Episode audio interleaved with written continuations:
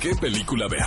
Con Gaby Mesa y Oscar Uriel. El podcast. Amigos, los estrenos de esta semana, Gaby Mesa con Z. Aladín. Les, les cuento que hace unos días tuve la oportunidad de conducir el evento de fans de la película de Aladino que sucedió aquí en la Ciudad de México. Entrevisté a los protagonistas frente a un grupo Casual, de- un día normal en la un vida de Oscar un Uriel, jueves ya normal. sabes. Les voy a decir algo. Yo no había tenido oportunidad de ver la película, aunque me habían invitado a verla. Y antes del evento de fans se proyecta la película. Entonces me dicen los organizadores, ¿por qué no la ves? Y en un momento te vamos a sacar. O sea, no voy a ver el final. Entonces yo dije, bueno, pues voy a ver la película para ya estamos distraerme. aquí. Ya estamos aquí, me voy a distraer un poco. Pues a pesar con toda la expectativa de la conducción y del nervio que pueda sentir, caí redondito como niño de kindergarten en la película. Niño en kindergarten. De verdad que yo creo, tal vez hasta el día de hoy, la adaptación live action más efectiva había sido el libro de la selva. Ajá, ¿qué vas a decir? Pero ahorita? yo creo que no podemos comparar el nivel de o sea, penetración en la cultura popular que ha tenido un libro de la selva y un Aladdin. Bueno, por lo menos gran parte de mi generación en el top 3 se encuentra esta película, por lo cual obviamente existía un temor, ¿no? De, bueno, igual la van a arruinar, igual no le llegan, igual transforman a otra cosa el personaje. Y les puedo asegurar que es una película tan llena de magia como la original y lo que particularmente me gusta mucho es que para hacerla más realista o para que los personajes de carne y hueso se sintieran más lógicos con la aventura, se le añadieron escenas nuevas, ¿no? Propuesta por parte del director Guy Ritchie y los escritores y demás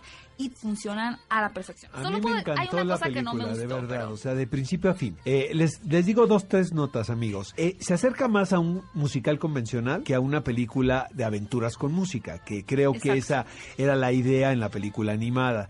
Siento que en, una decisión muy atinada, los realizadores adoptan el concepto del musical, pero con esto no quiero decir que esté de flojera, al contrario, realizan unos montajes muy vistosos con coreografías de canciones muy pegajosas. Mi parte favorita, la verdad, yo me quería parar a aplaudir en estos momentos musicales fue la entrada del príncipe Ali a, a la ciudad. Y también debo decir, Oscar, que algo muy bueno y que agradezco al director Guy Ritchie, quien dirige esta cinta, es que no se haya engolosinado con los efectos especiales, porque era muy fácil decir, Sí, bueno, es sí, magia, es un genio, concede deseos, pues saturamos la pantalla de efectos especiales. No. Incluso el, es- el- el número musical de Un Mundo Ideal, que lo vemos, está- lo recordamos en la animada, que puede prestarse a irte como gordo en tobogán, ¿no? En el diseño digital.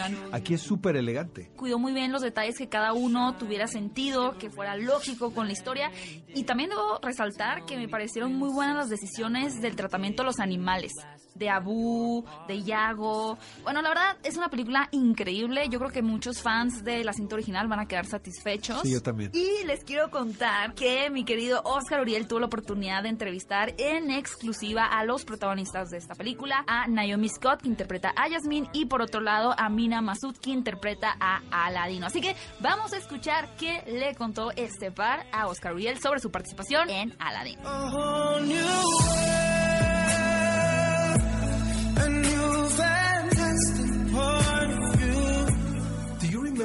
¿Cuáles fueron tus impresiones inmediatas cuando viste a Aladdin por primera vez? Yeah, you know, it was only a couple of uh, days ago. I La vi completa por primera vez hace un par de días en Londres. You know, I think Guy Creo que an Guy Ritchie hizo un trabajo excepcional.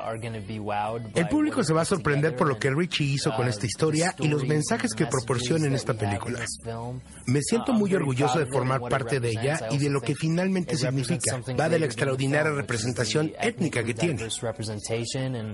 La uh, diversidad que proyecta y el impulso que proporciona a los actores de color. Um, uh, Hay muchas cosas por las que puedes sentirte orgulloso.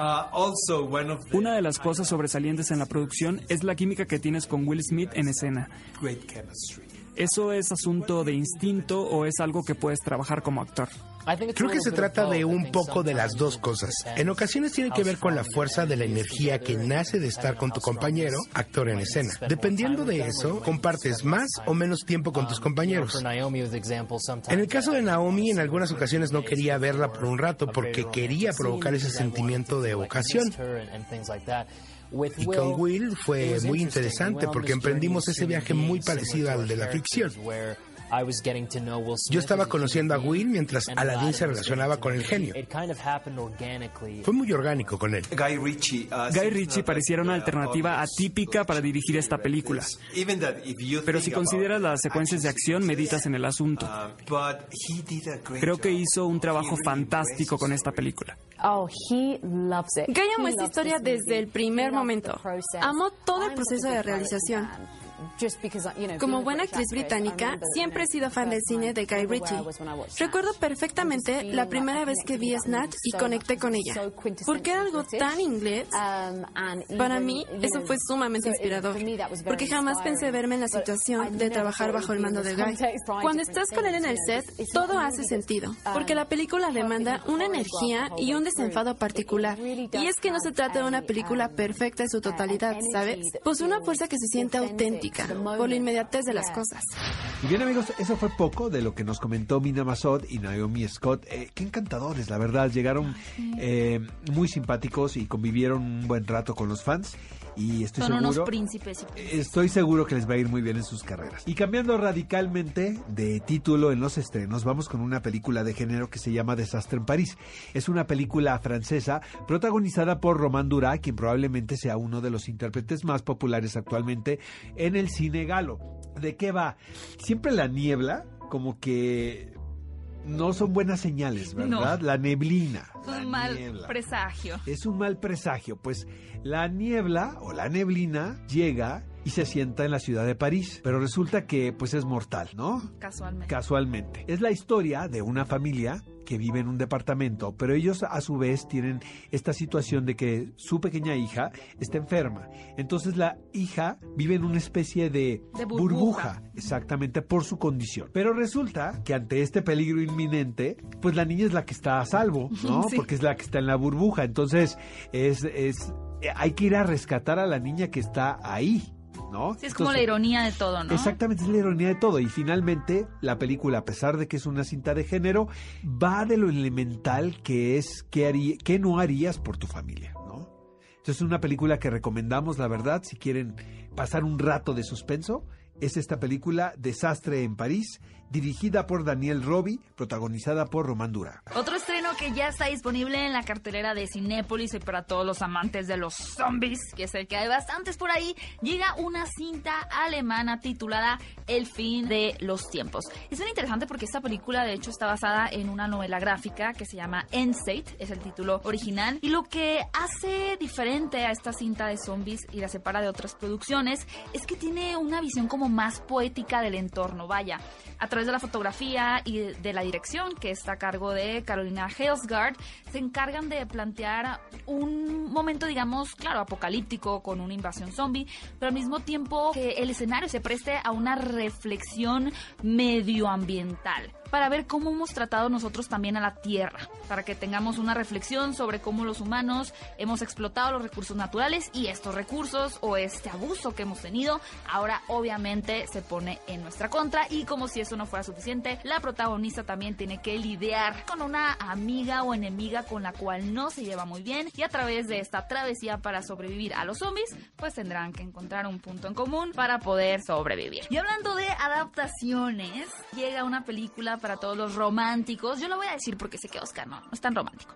Está basada en el libro Me encanta de... esta película, amigos. Mentira, Oscar. Se llama El Sol también es una estrella. Una historia muy realista. De hecho, me parece muy interesante lo que, lo que se hace porque estamos en Estados Unidos y tenemos a un hombre y una mujer que, claro, van a seguir esta historia de amor, un poquito como conquista el hombre a la mujer, la mujer al hombre y demás. Pero lo que la hace diferente es que nos habla también de un tema de inmigrantes en Estados Unidos. Así que tenemos una combinación de romance, de drama y está dirigida por Russo Young, quien también dirigió la cinta Before I Fall, que también está adaptada de una novela young adult. Así que si a ustedes les gusta lo romántico, pero al mismo tiempo tener una reflexión social, no pueden dejar de ver en Cinépolis. El Sol también es una estrella. Amigos, y por último llega a cartelera un drama que se nos antoja muchísimo, titulado El artista anónimo. Esta es una película que viene de Finlandia y es dirigida por Klaus Haro. Es una especie de thriller en el aspecto de que es un viejo comerciante de arte quien encuentra esta pintura